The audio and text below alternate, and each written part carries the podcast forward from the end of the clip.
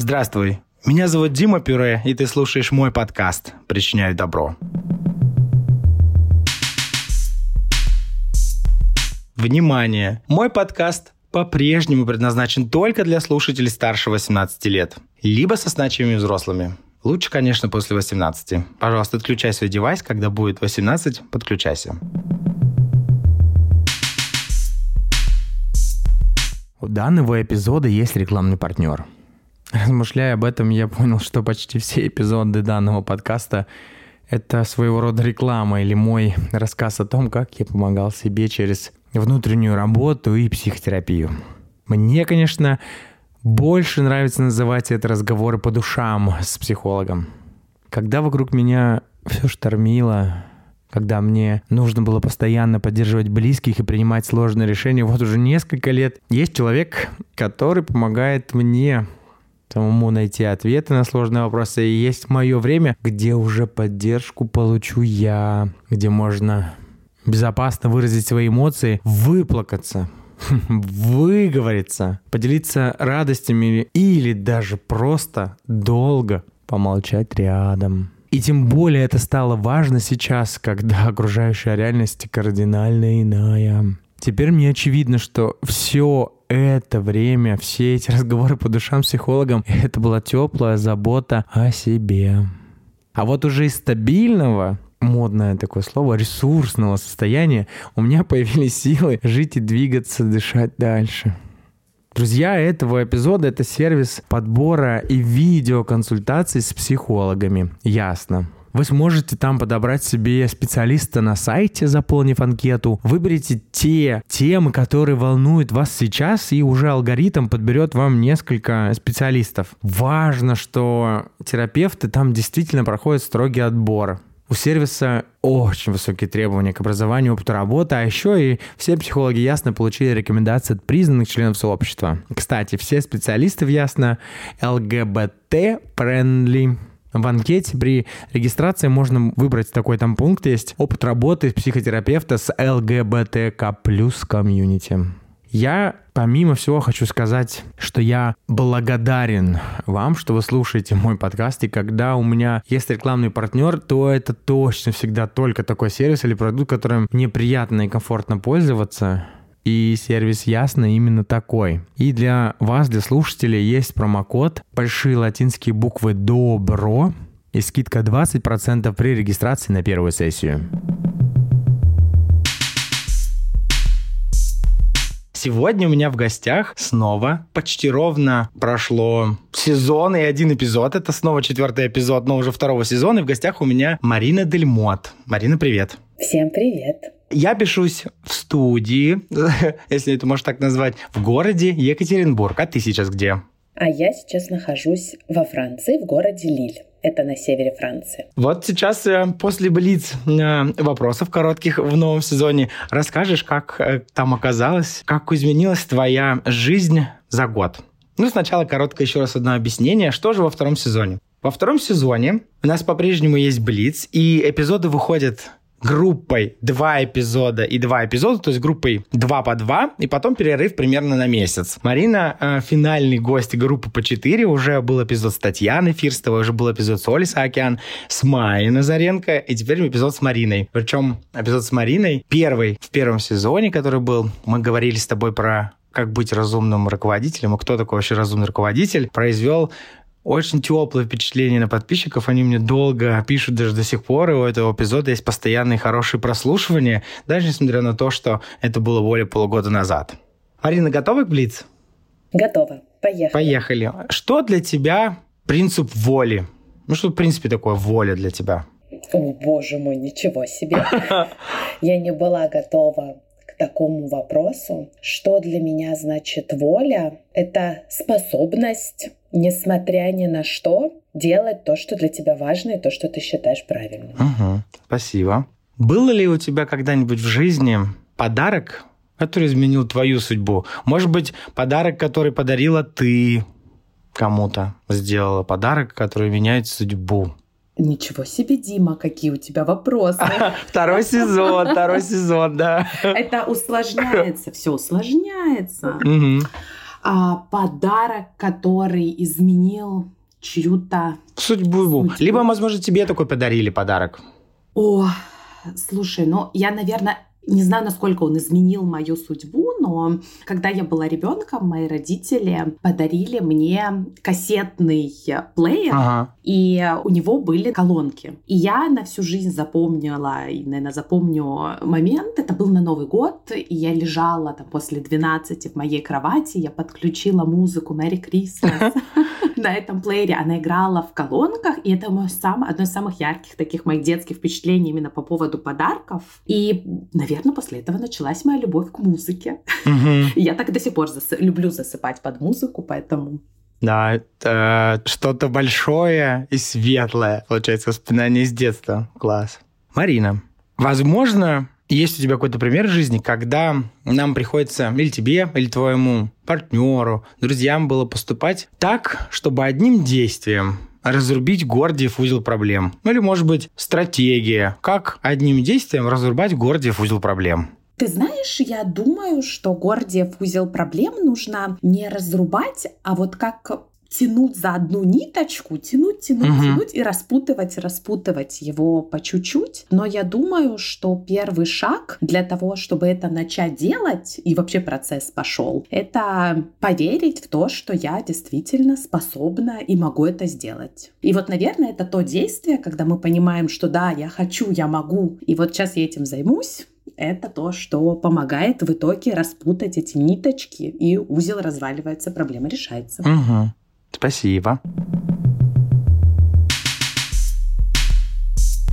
Тема нашего с тобой эпизода – это счастье во всех его ипостасях. Я не зря тебя позвал в этот эпизод. Мне очень приятно, что ты согласилась. Ты для меня стойкая, сцепка, как я тебе писал, когда предлагал записать этот эпизод, связка с ощущением счастья. Мне от тебя пахнет счастьем. Мне от вас пахнет счастьем. И в совместной работе, и в досуге, в общении, в сообщениях, в принципе, от твоего блога. Поэтому никого другого в этот эпизод я придумать, собственно, и не мог. Наверное, мама бы подошла, но мама сильно будет стесняться, нервничать. Наверное, не, не, не получится такого эффекта, как от записи с тобой. Прошел год, у тебя поменялась жизнь, она у нас у многих поменялась в разные стороны. Расскажи, как ты себя теперь позиционируешь, ты по-прежнему коуч. Чем занимаешься сейчас? А, да, ну, когда мы общались год назад, я жила в России, в Москве, я занималась активно моей коучинговой карьерой, развивала мой коучинговый проект. И, конечно, моя жизнь 24 э, февраля разделилась на до и после. И э, после 24 это было на мой день рождения 9 марта, получается, через две недели мы с мужем приняли решение, что лучше будет уехать во Францию, угу. потому что все наши проекты, корпоративные проекты остановились ну, по понятным причинам, да, потому что на рынке полнейший хаос, неразбериха, и людям точно часто не до коучинга, не до развития в такие моменты. И мы решили приехать во Францию, и вот сейчас мы переехали сюда, ну, практически, ну, как переехать? Мы просто взяли чемодан и уехали. Вот, все. То есть все наши вещи, они остались в нашей квартире квартире в Москве. И сейчас мы здесь. Я продолжаю заниматься коучингом, продолжаю развивать мою личную практику. Проект наш также работает, хотя, конечно, сейчас он гораздо в масштабе потерял, потому что, ну, как я говорю, да, людям сейчас говорить о личном развитии сложно. И эм, у меня возникла новая супер идея найти здесь, во Франции, работу для того, чтобы как-то погрузиться лучше в среду, подтянуть язык, лучше понять людей, менталитет, для того, чтобы потом, в конце концов, я могла работать не только с моими русскоязычными клиентами, но и с франкоязычными, англоязычными клиентами тоже. И поэтому сейчас я нахожусь в, в активном поиске работы. Да, у тебя, у тебя это мой один из моих любимых сериалов. Я вообще сторис в той соцсети, которую нельзя называть, такая фиолетовая. Я называю сторис всех моих близких друзей. Для меня это сериал. И вот у Марины сейчас новый сериал. И в этом сериале главная героиня Марина ищет работу, проверяя различные гипотезы. Делает это как онлайн-шоу э, реалити-шоу, как Марина откликается на различные вакансии, тестирует э, поезд из Лиля до Парижа. Я рекомендую вам посмотреть. Это Марина пишет, практически я ничего не видел у тебя современной повестки. Ты рассказываешь о своих реалиях, с чем ты справляешься, как, как, когда отказывают, э, как ты переделаешь резюме. Это очень интересно, и это точно тоже сериал светлый. Вот. Ну, еще погода у вас там, конечно, прекрасная в последнее время была. Вам как там везет? Или ты просто не показываешь дождь? Я показываю дождь. Но ты знаешь, насчет вот этого сериала мне показалось это важным, потому что вообще поиск работы — это очень деликатная такая тема. Но это больно, когда тебе отказывают и говорят, нет, нет, это... Ну, и у тебя ощущение, что ты как будто не нужен, не востребован, я не знаю, как будто ты какой-то не такой, что ли. Это сложно. И э, мне кажется, что это важно об этом говорить говорить, чтобы было видно, что да, мы все через это проходим. И любой человек, там, какой бы ты ни был эксперт, чем бы ты ни занимался, перед тем, как ты получишь свое заветное приглашение в какое-то хорошее место, нужно пройти через семь кругов ада и сомнений и заслужить это счастье. Да, я с тобой согласен. Я тоже сейчас нахожусь в поиске работы. Я на последней неделечке официально числюсь в компании э, моего предыдущего работодателя. То уже получил 4 отказа. Некоторые странные отказы, как, например, отказ, а после этого пришлите, пожалуйста, обновленное резюме. Я учу работу в Норвегии сейчас в Осло. На мои рассуждения совместно с рекрутером резюме для меня это не, се... не одежда осень, сезон, весна-лето 2020-2021. Поэтому за две недели ничего нового в это резюме я добавить не могу, потому что оно такое, в принципе, и осталось. Я не, приобрел, не приобрету вряд ли какие-то навыки и спрашиваю, мне так и оставить? Да, пришлите обновленное резюме. Мы хотим вот так. Угу ну, как бы, такие, да. Бывают какие-то странности, это ощущения, которые ты э, описываешь. И мне они в теле тоже знакомы, обидное когда получаешь отказы, особенно когда ты себе уже нафантазируешь, что ты точно подходишь вот в эту роль, у тебя все укладывается в твоей голове. Давай к счастью. Да. У тебя есть универсальный ответ, что такое для тебя счастье, если мы говорим вот такое всеобъемлющее во всех его ипостасях? Как, как можешь ответить на этот вопрос?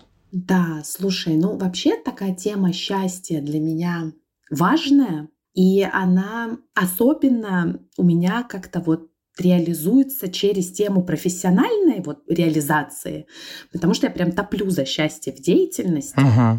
И я много работаю, я люблю работать. Мне нравится профессионально реализовываться. И вот эта вот тема того, как быть счастливым, поддерживать это ощущение счастья в разных ситуациях, когда это и классное, и не очень классное. И вот я как-то давно об этом думаю, эту тему исследую в психотерапии в том числе, uh-huh. и в коучинге, и вот в приложении к деятельности. И ты знаешь, вот сколько я искала, я нашла одну такую, как взгляд на счастье, который мне очень отозвался. Угу. Это взгляд Солженицына. Угу. Тут уже в этот момент становится страшно. Да, я... Солженицын, который я. Я немножко думаю, так...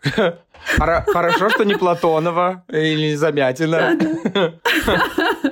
Да, и он говорит о том, что счастье — это когда у тебя при полном сопротивлении внешней среды есть вот это спокойствие и тишина и глубина внутри. И вот это счастье. И почему мне это очень нравится? И мне кажется, сейчас это особенно актуально, потому что О, это да. счастье не которое зависит от внешнего, от того, что с нами происходит, ну, какие внешние обстоятельства. А это как раз вот эта связка того, что несмотря на то, как внешняя среда сопротивляется, да, ну, вот есть вот этот конфликт между мной и средой, несмотря на это я могу оставаться спокойным и наблюдать за этим. И вот в этом есть такая глубина счастья. И знаешь, наблюдать за своими эмоциями и признавать их, что мне страшно, а вот сейчас, может быть, мне больно, а сейчас мне радостно от какого-то там маленького момента приятного. И вот этот вот эм, весь клубок эмоций, мне кажется, что это про счастье ага. жизни. Как интересно. Я попробовал примерить это сейчас на себя. И мне тоже откликается. Это когда больше внутренние устои не шатаются, и ты, ну, устойчив, твое внутреннее ощущение счастья, тогда и правда внешнее не так может тебя ранить или забрать это ощущение счастья у тебя. Это похоже. Это, это вот ужасно сейчас прозвучит. Это похоже на ресурсное состояние. И не люблю это спрофанированное теперь слово, но никакого другого я подобрать не могу. А это, это в книге было, или это просто где-то ты читала с ним письмо его какое-то, или как? У Солженицына. Это книга? Да, да, я читала книги о вообще разных подходах к счастью, и вот я не помню, где уже не буду врать, я наткнулась на вот эту мысль, которая так меня очень зацепила. Угу. Еще наверное, год назад, даже полгода, да какой, месяца 3-4 назад я бы еще не смог ответить на этот вопрос. Хотя, конечно, с счастьем я в жизни знаком, но когда состояние не ресурсное, не наполненное, да, когда я нестабилен, счастье, ощущение почему-то не помнится. Помнится только там либо горевание, либо еще что-то. Вот если отвечать из ресурсного, спокойного состояния, какое у меня сейчас, то для меня счастье, я смогу написать этого, это когда ты живешь, не оглядываясь, без суеты. И в этом смысле коррелирует или тождественно тому, что сказала ты. Но теперь я очень понимаю, что счастье невозможно без горестных моментов. Не ощущая их, я никогда бы так не ценил те короткие моменты счастья, как, например, когда ты прилетаешь в какой-нибудь город и выходишь с зоны с чемоданами, зоны выдачи багажа, и тебя встречает близкий тебе человек, мама, партнер тебя обнимает, или друзья, или когда вы вместе просыпаетесь партнером, с там, спутником жизни, другом, и тебе хочется открыть глаза, потому что день... Ну, это как мы едем в отпуск, да? Как мы встаем будильник, когда на работу, ну, как-то не так активно. А когда мы, нам нужно в отпуск, мы готовы встать, да хоть час ночи, чтобы ехать там три с половиной часа на каком-нибудь поезде в аэропорт и так далее. Вот эти моменты. И для меня они невозможны больше без проти- противоположного. И с этим меня познакомила книга «Ловушка счастья» первая ее часть. Вторая, я с тобой тоже делился этим. Вторая мне не сильно легла на меня. Ее и правда сложно какие-то вещи, методы, которые там предлагаются, не все ложится легко на жизнь. Но вот это мне реально село, что невозможно быть постоянно в состоянии счастья, потому что это та самая ловушка, в которой мы сидим и потом горюем. И в эпизоде, когда Майя рассказывала про свою клепу, про самого несчастного бульдога на земле, который иногда просит еды, так вот мы потом застреваем, когда у нас какое-то горе или проблемы, я застревал, что вот мои-то проблемы самые несчастные, самые жестокие, поэтому мне так тяжело. Но это как раз про эмоциональные качели, которые устаканить или устоять э, нужно ну, как не нужно, как вариант в психотерапии, либо как раз коучинге, в книгах, в чем-то их так восстановить. Да, ну вот знаешь, то, что ты говоришь, а, я вот тоже тут, наверное, мне хочется добавить, что вот для меня большим... Вот знаешь, вот про счастье ты сказал, что я у тебя как-то ассоциирую с вот этим счастьем, да? И мне кажется, что у меня как-то в жизни вот было два таких этапа. Один этап — это какое-то детское неосознанное счастье. Знаешь, когда ты щенок, и ты такой ой-ой-ой-ой-ой. Все здорово, да.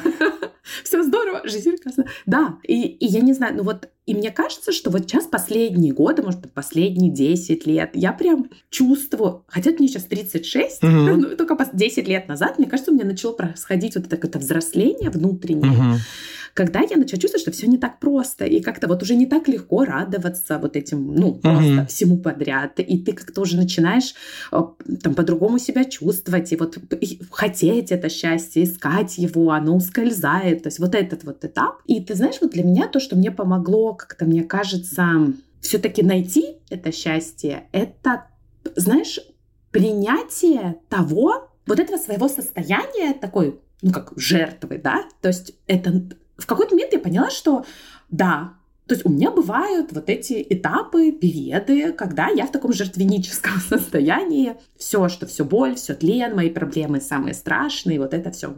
Ты думаешь, да, это так, ты не хочешь говорить, нет, я не хочу быть таким, там, я буду смотреть, идти вперед в будущее. Но ты как вот даешь себе время принять это и сказать, да, ну вот это сейчас такой период, да, я вот сейчас такая, вот я сейчас вот в этом вот состоянии. И это очень хорошо помогает эм, балансировать как-то вот это, потому что мне кажется, знаешь, что вот это состояние жертвы, на самом деле, это такое как бы приглашение организма к отдыху. Угу.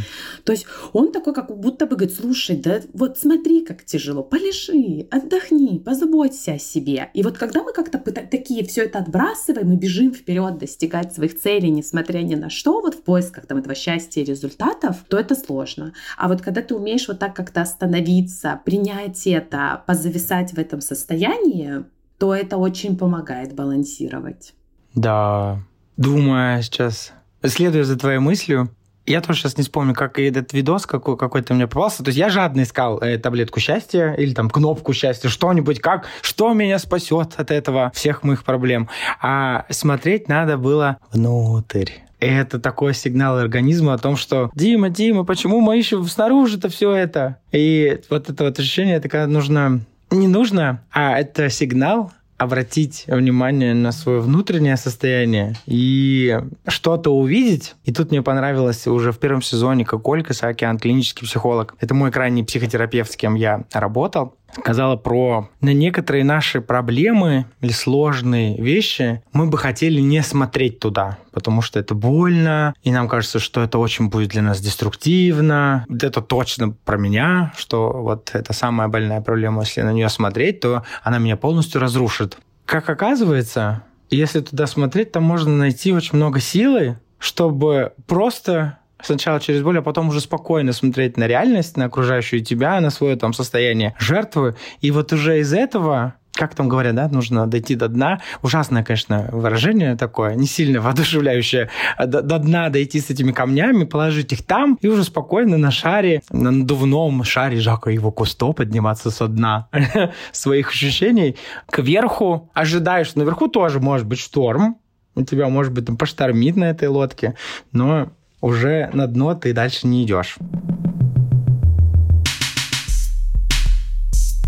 О, я придумал. Давай поделимся своим одним счастливым днем. Описать какой-нибудь один свой счастливый день, который ты в состоянии точно ну, организовать, либо сделать. Может быть, счастливый день немного мечта на будущее. Мой самый счастливый да. день, который я бы хотел испытать в деталях. Я хочу проснуться по будильнику, с Женей, что мы сделаем утреннюю дыхательную практику медитация. Мне очень нравится, как Женя после нее делает пум-пум, подражая звуку этого приложения. Это, пожалуй, самое для меня счастливое начало дня. Он, может быть, даже не дышит и не делает эту медитацию, но ему очень нравится чуть раньше, чем телефон, сделать пум-пум. Вот. Сделать эту практику, встать, заправить постель. Потом я хочу, чтобы Женя куда-то делся. Я не знаю. И кухня, и ванна предоставлена мне. Пусть он пойдет в магазин, не знаю, покупать, трогать все яблоки на районе, как вариант. Я сварю себе кофе с солью, перцем и сахаром по-восточному, выпью этот кофе один сам на балконе, ванна предоставлена тоже мне, после этого Жень снова появляется. Мы завтракаем, завтрак готовим вместе, прикалываясь перед этим сделали, да, да, надо добавить сюда зарядку. Я забываю все теперь, что она мне нравится. После этого люди вообще не мечтают о работе, а я вот мечтаю о работе. Потому что как странно, наверное. Я получал такой комментарий не раз, что это как мечтать о работе, а я мечтаю о работе. Четыре часа я хочу поработать онлайн, чтобы результат моего труда, чтобы я чувствовал, что он полезен, что кто-то пользуется результатом труда этого. После этого я хочу пойти... Мы живем где-то это субтропический климат, точно можно купаться круглый год. Я хочу пойти купаться. Там нет никаких комаров, а в море нет медуз которые могут меня как-то сильно сжалить. Это для меня будет самое такое Работала я на ноутбуке, и причем я хочу, чтобы у меня осталось такое незавер... незавершенное немножко ощущение от этого дня рабочего, от этого 4 часов, чтобы я подумал, пока плаваю, о том, как я бы завтра что бы поделал, как бы докрутил, чтобы это как-то подзавершилось, чтобы мне оставался всегда ну, чуть-чуть недовольным результатом. Поплавать, потом покурить кальян, очень легкий. Вот если от нуля до 10, то ноль по крепости или один. А, выпить 2-3 кайпероски, либо кайперини в баре на пляже встретить друзей, потанцевать с друзьями под музыку 90-х либо нулевых. Ну, что поделать, я э, старый попсовик. Вот. Потом по ситуации возможен секс, возможно, очень долгая прогулка вдоль пляжа, слушать подкаст или музыку, и потом спать. Я бы хотел, и я думаю, что совершенно реально мне такое ощущение создать себе и достичь счастья. Как у тебя? Да. Слушай, ну мне, наверное, чем-то будет похоже. Все-таки не зря мы с тобой близкие друзья. Я почему-то сразу представила себе день в отпуске. Это, наверное, мне кажется, такие вот, если самые счастливые мои дни, это когда... Ну, для меня тут важно не жить там, да, где этот день, а вот именно приехать в какое-то красивое место, например, какой-нибудь красивый европейский остров, например. Вот мы в прошлом году были в Хорватии на острове Хвар в отпуске. Это вот точно, то есть пример, как это могло бы быть. То есть такой маленький островок э, под палящим, теплым, горячим солнцем. И вот такой вот один день э, э, размеренный, спокойный, когда ты никуда не спешишь, когда ветер играет в твоих волосах, и ты ешь все, что можно, и не боишься потолстеть. Потому что в отпуске можно потолстеть. Вот это, конечно, счастье для меня. Такие дни, они очень наполняют. И знаешь, я люблю, когда я ловлю себя на мысли в отпуске, что, например, у меня какая-то тревога и страх на тему того, а будет ли столик в ресторане на обед, где я хочу. И я думаю, вот это счастье, что я сейчас себя ну, ловлю на мысли, что единственное, что меня тревожит в этой жизни, будет ли столик в моем любимом ресторане. Ой, да, приятная хлопота, да. Таким хочется заботиться. Марина, а про работу? Как ты думаешь? Или, может быть, кейсы клиентов у тебя? На работе можно испытывать ощущение счастья? У тебя был пример у тебя в жизни, в твоей карьере, когда ты была счастлива на работе и от работы, которую ты делаешь? Не лукавя. Да, да, да, слушай, ну я всегда счастлива на работе. Это точно мой, ну такой большой фокус внимания. Знаешь почему? Потому что мы же можем сами себе создавать работу, на которой мы будем счастливы. И я глубоко уверена, что это больше про нас ну, про наш выбор. То есть если я верю в то, что возможно быть счастливой на работе, то, а, ну, как бы, во-первых, я пытаюсь понять, что в какой среде, да, в какой атмосфере. И делая какие задачи, ну, у меня больше всего шансов чувствовать себя хорошо. И ты как бы пытаешься создать себе эти условия, да, найти эту среду, найти вот эти задачи, которые хочется делать. И во-вдых, это тоже очень про внутреннее состояние. То есть как я к этому отношусь. Вот, например, скажут мне, Марина, ты должна там, я не знаю, сделать какой-нибудь супер дурацкий отчет, где нужно собирать какие-то дурацкие цифры, и я вообще это не люблю, потому что мне, я больше человек про коммуникацию, чем про цифры. И я могу либо страдать от этого и думать, что это несправедливо, что на позиции моего уровня неправильно, что меня заставляют это делать, и это вообще я была не для этого создана. И я как бы сама себе создаю страдания из-за этой задачи, да, или я могу найти для себя в этой задаче какой-то интерес, знаешь, как заинтереснить для себя это и создать такой шаблон отчета э, супер-пупер, который я потом отправлю всем коллегам, и все будут еще 15 лет после того, как я уволюсь, пользоваться этим шаблоном отчета и меня вспоминать. И вот оно счастье в деятельности в этом. Поэтому да, да, да. Но это как раз то, что я делаю с моими клиентами. Я помогаю людям разобраться, в чем причина, почему человек сейчас несчастлив на работе, и найти вот эти вот пути, что нужно, на чем больше сфокусироваться, на том, что вовне, и как-то среду поменять, и обязанности поменять, позицию, роль, или там, ну, в то, в каком формате ты работаешь. Или это все-таки история более внутренняя. То, что, знаешь, у меня были такие кейсы, например, когда мы работали с человеком там, год, да, для того, чтобы, ну, то есть мы работали, и потом человек делал все для того, чтобы перейти в новую сферу, и это был, ну, как бы супер классный переход. Вот я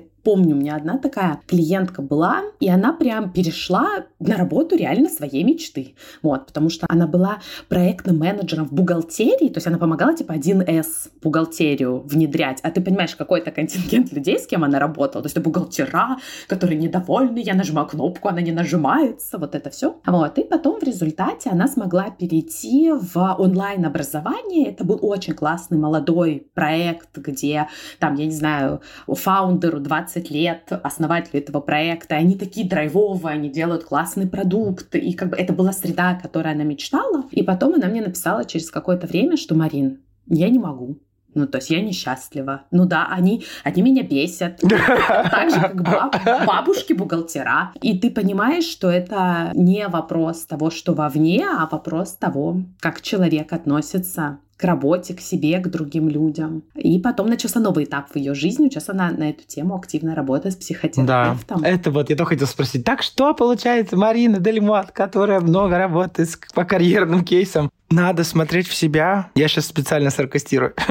Да? Конечно, конечно, конечно, да, да, да. Но ты знаешь, это же очень такие связаны вещи, особенно вот сейчас, когда... Вот смотри, например, вообще понятие там какой-то профессии сейчас очень размыто, да? Ну вот, например, там, я не знаю, маркетолог. Если ты начнешь смотреть там вакансии маркетологов на рынке, они будут такие разные. То есть у тебя может быть какой-нибудь маркетолог, который там больше занимается, я не знаю, там стратегией, продумывает, как продвигать какой-то продукт. У тебя может быть маркетолог, который настраивает там, не на контекстную рекламу, то есть совсем такая ручная работа. То есть все компании настолько по-разному это формулируют, и сейчас вот это понятие вообще маркетолог, оно распадается на тысячу каких-то задач, и можно настолько найти место и под себя собрать вот этот вот образ этой работы. И мне кажется, что сейчас жизнь нам как раз очень хорошо дает шанс это делать. Поэтому, с одной стороны, нужно хорошо понимать, что для меня важно, что я хочу делать, что мне нравится, что мне хорошо получается. Это как вот первая часть для того, чтобы вот собрать для себя этот пазл идеальной работы, где тебе будет классно. И, а потом вторая часть — это уже работать э, над собой, чтобы научиться Исследовать себя, да. Получать удовольствие, угу. да. О, мне знакомо. Я в течение последнего год-полтора исследовал себя. Мы об этом с Олей Саакян говорим в эпизоде. Ругая себя плохо получилось. У меня как бы сейчас будет рубрика «Вредный совет». Вообще советы дело неблагодарное. Но вот мой опыт, мне ругать себя и искать э, себя, то, что мне нравится, не очень сработало. Но не хотелось хвалить себя. Думаю, ну, мне, вот если вот я сейчас еще хвалить себя, сейчас тут буду за что-то, да, там за подкаст, например, за свой, то, ну, э, я точно не, не найду никакого ощущения счастья, поэтому эту гипотезу, как ты говоришь, или модель я точно долго не принимал. Но потом, когда уже шишка набита сильная, ну ладно, думаю, начну по чуть-чуть, ну попробую себя хвалить. Вот зараза какая, а? Получается лучше.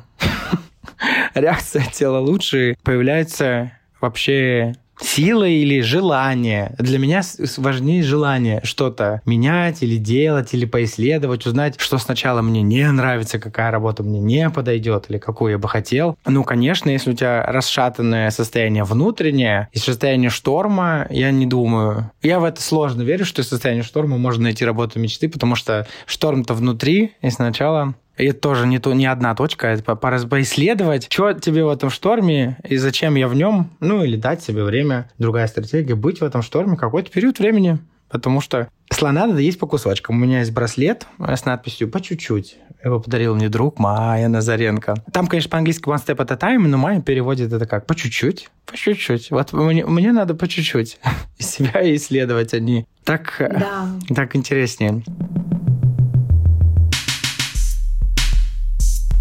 А что для тебя женское счастье? Вот есть такое словосочетание, феномен, возможно, явление, дискурс женского счастья. Сейчас мы с тобой философствовать идем. Э, для тебя это что? Ой, слушай, не почему-то ты сейчас сказал, и мне сразу вспомнилась песня. Можно? Да, давай, да. Давай. Целый день шел снежок, чудо как хорошо, вечерок ласковый постучал в окно. Создаю тебе уют и храню любовь свою. Кто бы мог подумать, как приятно быть женой. И потом там женское счастье был бы рядом. Вот. Да, слушай, Дим, ну это не про меня. Да. Ну нет, я как-то, слушай, не знаю. Может быть, я еще пока не открыла в себе вот эту вот какую-то женскую суперэнергию, но я не знаю. В общем, я... погода в доме — это не про женское счастье. Не Маринина счастье, Марина ремонт. Нет. Это нет. Угу. Слушай, ну мое счастье в личной жизни — это про партнерство. Ага. Это вот, знаешь, когда это такой твой очень близкий, очень ласковый друг, угу. с которым ты можешь э, дурачиться, я не знаю, ржать, кайфовать. Вот это вот да, оно. И при этом поддерживать друг друга, дарить вот эту нежность. А вот такое женское, что вот я, как, знаешь, а, гнездо, Витя, и вот это все, это вообще не моя тема. Ну, кто знает, может быть, однажды... Да, откро... да откроется этот... Это. Чакра. Чакра, да. Откроется эта чакра. Хорошо. А я тебя поддержу. А у меня, конечно, не может быть женского счастья, но я могу себе фантазировать. Мое э, демическое, пусть будет демическое счастье в этом отношении, это про потребность игры с партнером, с Женей. Это наши завтраки, когда можно дурачиться. И правда, что у меня в общем есть небольшая необходимость в этом. Я готов даже побатлиться каждый вечер, чтобы каждое утро у меня было вот это ощущение потом игры, чтобы это как-то вот там э, сбалансировать. Для меня это витальная потребность в отношениях. Я, не, я вообще не представляю отношения, я из них точно буду выходить, если я не смогу реализовывать и, и, и не буду чувствовать, что второму, Жень, там конкретно тоже это интересно. А, ну, как ты мне один раз заметила, что мы взрывоопасные половинки с Женей? Сильно, пере... Сильно переиграв, мы от... взорвемся и отталкиваемся друг от друга. Ну и брак еще, вот эта То бумажка. есть граница да. между игрой и дракой у вас как у детей. Да, да. Начинают играть, а потом уже лупят друг друга. Знаешь, я слышал в подкасте, я сейчас так очень выборочно, выбираю, выборочно выбираю. Да, я вот выборочно выбираю, могу себе позволить, я тоже всем советую выборочно выбирать. С нежностью и заботой о себе выбираю подкасты, какие слушать в самолете. Есть подкаст, называется «Кот уполномочен заявить». Там зоопсихолог рассказывает, ну, знаешь, как в мире животных раньше было, только не Николай Дроздов, наш друг, рассказывает, а девушка с очень прелестным голосом, я ее не знаю. Но она рассказывает о том, так как котята в котячестве познают мир. И вот как они там играючи могут там куснуть кого-то, кусь за ухо, и тот а, больно! Так они услышал, потому что так они соизмеряют, где была граница этого другого котенка, то что, ага, так кусать сестру брата ей больно. И как важно, чтобы у них это было, и не изымать там щенка, котенка от кошки, от семьи так рано. Вот, поэтому я думаю, что у нас это да. Мы щупаем хоть и живем уже там 7 лет вместе, восьмой год, э, щупаем, где на кого не надо нажимать. И вот это, а, больно, может быть, э, до месяца отталкивания. Про работу. Когда ты рассказывала про кейсы, у тебя всегда так было в работе, вот это вот твое такое видение, что на работе можно даже счастье? Или вот это... Я просто знаю твою историю, тем, кому интересно, можете посмотреть, у Марины есть, по-моему, серия постов в блоге о том, как ты... Ну, твоя карьера, да, путь, э, можно так сказать. Не знаю, до какого момента? До коучинга, что ли, да, когда ты пошла искать м, ответы там? Или у тебя сразу было это ощущение, что на работе всегда можно быть счастливым? Ну да, но вот по-разному это было. То есть э, раньше это было как-то... Нет, ну ты знаешь, нет, все-таки, наверное, для меня всегда работа это было про удовольствие. И я хотела и искала этого возможности для того, чтобы вот это счастье в работе, в деятельности испытывать. Потому что ну, я так много времени провожу в этой среде, то есть я всегда искала вот эти точки удовольствия, что мне нравится, и старалась на них как-то больше держать фокус. Потому что всегда в работе есть что-то, что бесит. Uh-huh. Но это нормально тоже. А, но мне кажется, что когда ты стараешься замечать... О, кстати, знаешь, вот на эту тему интересно очень. Я проходила обучение ценностной экзистенциальной психотерапии. Ее основоположник Виктор Франкл. Это вот этот вот психиатр в концлагере, да. И там была такая интересная мысль в этом обучении, которая меня очень за зацепила, про то, что вот вообще что такое ценности да, в нашей жизни. Ценности — это в присутствии чего наша жизнь ощущается как хорошая. То есть вот, например, когда у нас есть вот эта ценность получать удовольствие в деятельности, и это важно, это ценно для нас. И оно есть, мы чувствуем, что, ой, я живу полноценно в мою жизнь. Но часто люди не чувствуют вот этих вот, ну, как они не ощущают его жизни хорошей, даже когда ценности в их жизни есть, потому что они не обращают на это внимания. То есть мы, в общем, мы принимаем как должное то, что что-то хорошо. Но когда мы учимся обращать на это внимание, вот я помню, когда я работала э, с командами, когда я работала в H&M, я могла поймать вот этот вот момент кайфа, например, прям, знаешь, вот замедлиться, например, на какой-то встрече, когда я чувствую, что вот люди, они меня слушают, что вот между нами какая-то связь, что вот я сейчас могу, правда, за собой повести какую-то важную мысль им рассказать, и они готовы со мной сотрудничать, вот эта близость. И я могу это отметить и прям сказать себе, да, вот оно, вот это же и есть счастье. То есть обратить внимание на вот то, что то, что для меня важно сейчас в моей жизни реализуется. Или в близких отношениях, когда вот ты рассказываешь про завтраки с Женей, да, и ты можешь на какой-то момент замедлиться и прям внутри себе сказать, так вот же оно, Вот мой день мечты, вот он маленький кусочек этого дня, он сейчас как же хорошо. И вот эти вот как же хорошо, они как бусинки на ниточку, да. на ниточку, и создают вот это общее ощущение счастья.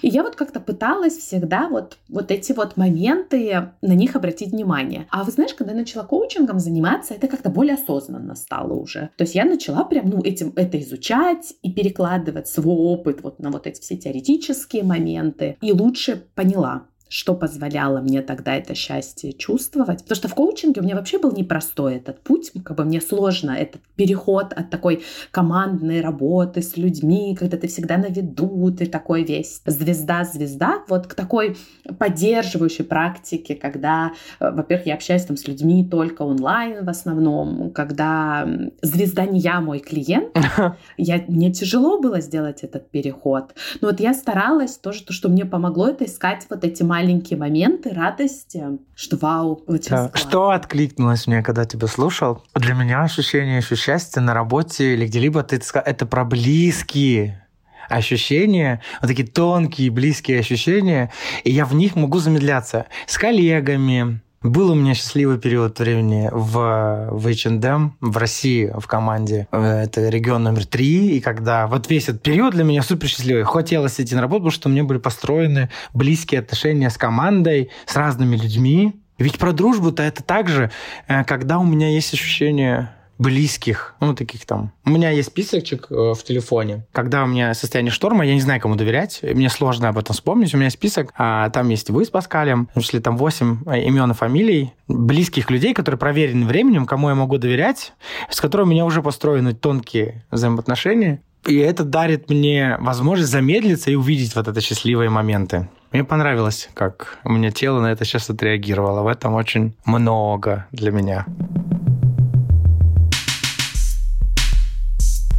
Приятная получилась утренняя беседа. У меня из, из города Екатеринбург. У нас э, сейчас идет дождь и плюс 19, как у вас. А, слушай, у нас сейчас где-то плюс 17 и светит солнце. Светит солнце, да. Спасибо, Марина. У нас такая небольшая, короткая беседа, но вот даже мне сейчас это дало. Ты сидишь, сейчас я тоже, может быть, под, попробую подключить видео. Я тебя вижу, ты меня нет. Я улыбаюсь, если это слышно в голосе. Да, я чувствую. Вот. Вот он я. Спасибо тебе. Что ты скажешь? Хочешь что-то сказать еще под финалочку слушателям? Большой теперь уже аудитории подкаста «Причиняю добро». Да, ну что я хочу сказать? Мне кажется, что это хочется как-то резюмировать. Да, наверное, основная мысль нашего разговора была в том, что счастье, оно внутри. И вот я вспомнила сейчас картинку, которая мне очень нравится. Это точно про эту мысль, когда один стоит человечек, и он держит в баночке, и у него там написано «счастье» в баночке лежит. И второй у него спрашивает, где ты его нашел? А этот говорит, я создал его сам. Так вот, друзья, я вам желаю создавать свое счастье Ой. для себя. Вы способны это сделать, каждый из нас способен. Это путь, но, наверное, в этом и есть смысл наших жизней. Да. Мя. Спасибо, Марина. Всем пока. Всем пока. Мой уважаемый слушатель, здравствуй. Это уже конец эпизода, ты дослушал. Мне важно получить от тебя обратную связь. Было два месяца шторма. Я подождал, не, не просил ставить мне лайки, звезды, звездочки и сердечки. Сейчас прошу. Вспомни, пожалуйста, э, что в Apple Podcast, если ты слушаешь меня на Apple Podcast, есть звезды. Поставь, пожалуйста, мне 5 звезд. Если тебе нравится мой подкаст, если тебя трогает, откликает, а если еще напишешь отзыв, то тоже будет здорово. Очень здорово, потому что я пойму, что мой подкаст по-прежнему важен для вас, для слушателей. Если ты меня слушаешь на Яндекс Музыке, пожалуйста, поставь мне там сердечко к выпуску и к самому подкасту в том числе. Я вижу, что подкаст сейчас хорошо слушают, я вижу огромное количество прослушиваний. Я также вижу, что я попадаю в выбор редакции. Например, на Яндекс Музыке я мой подкаст в подборке «Психология отношений». Моя спина на обложке, кто не знает, это действительно я, это мой муж Женя нарисовал. Есть такая фотография, он меня фотографировал вот, там стою я с бокалом, с бутылочкой на веревочке. Это и правда стою я. Срисовал ее с Женей с фотографией своей рукой. И там такой флаг. Так вот, среди всех десяти подкастов в подборке «Психология отношений» только один подкаст ЛГБТК плюс френдли, хотя мой подкаст не только об этом. И, ну, в общем, мне, конечно, приятно. Но вот лайков подубавилось. Вернее, пожалуйста, до момента, где поставить звезду B4. Напиши комментарий. Также, если ты читаешь меня в блоге, поделись своим мнением в блоге. Обратная связь важна, это поддержка подкасту. И, конечно, это, давайте вспомним, это стимулирует алгоритм, а, чтобы мой подкаст чаще показывался. И это помогает мне, помнишь? Если тебе помогаю я с подкастом, ты помогаешь мне с продвижением, прослушиваниями. Всем пока. Пока.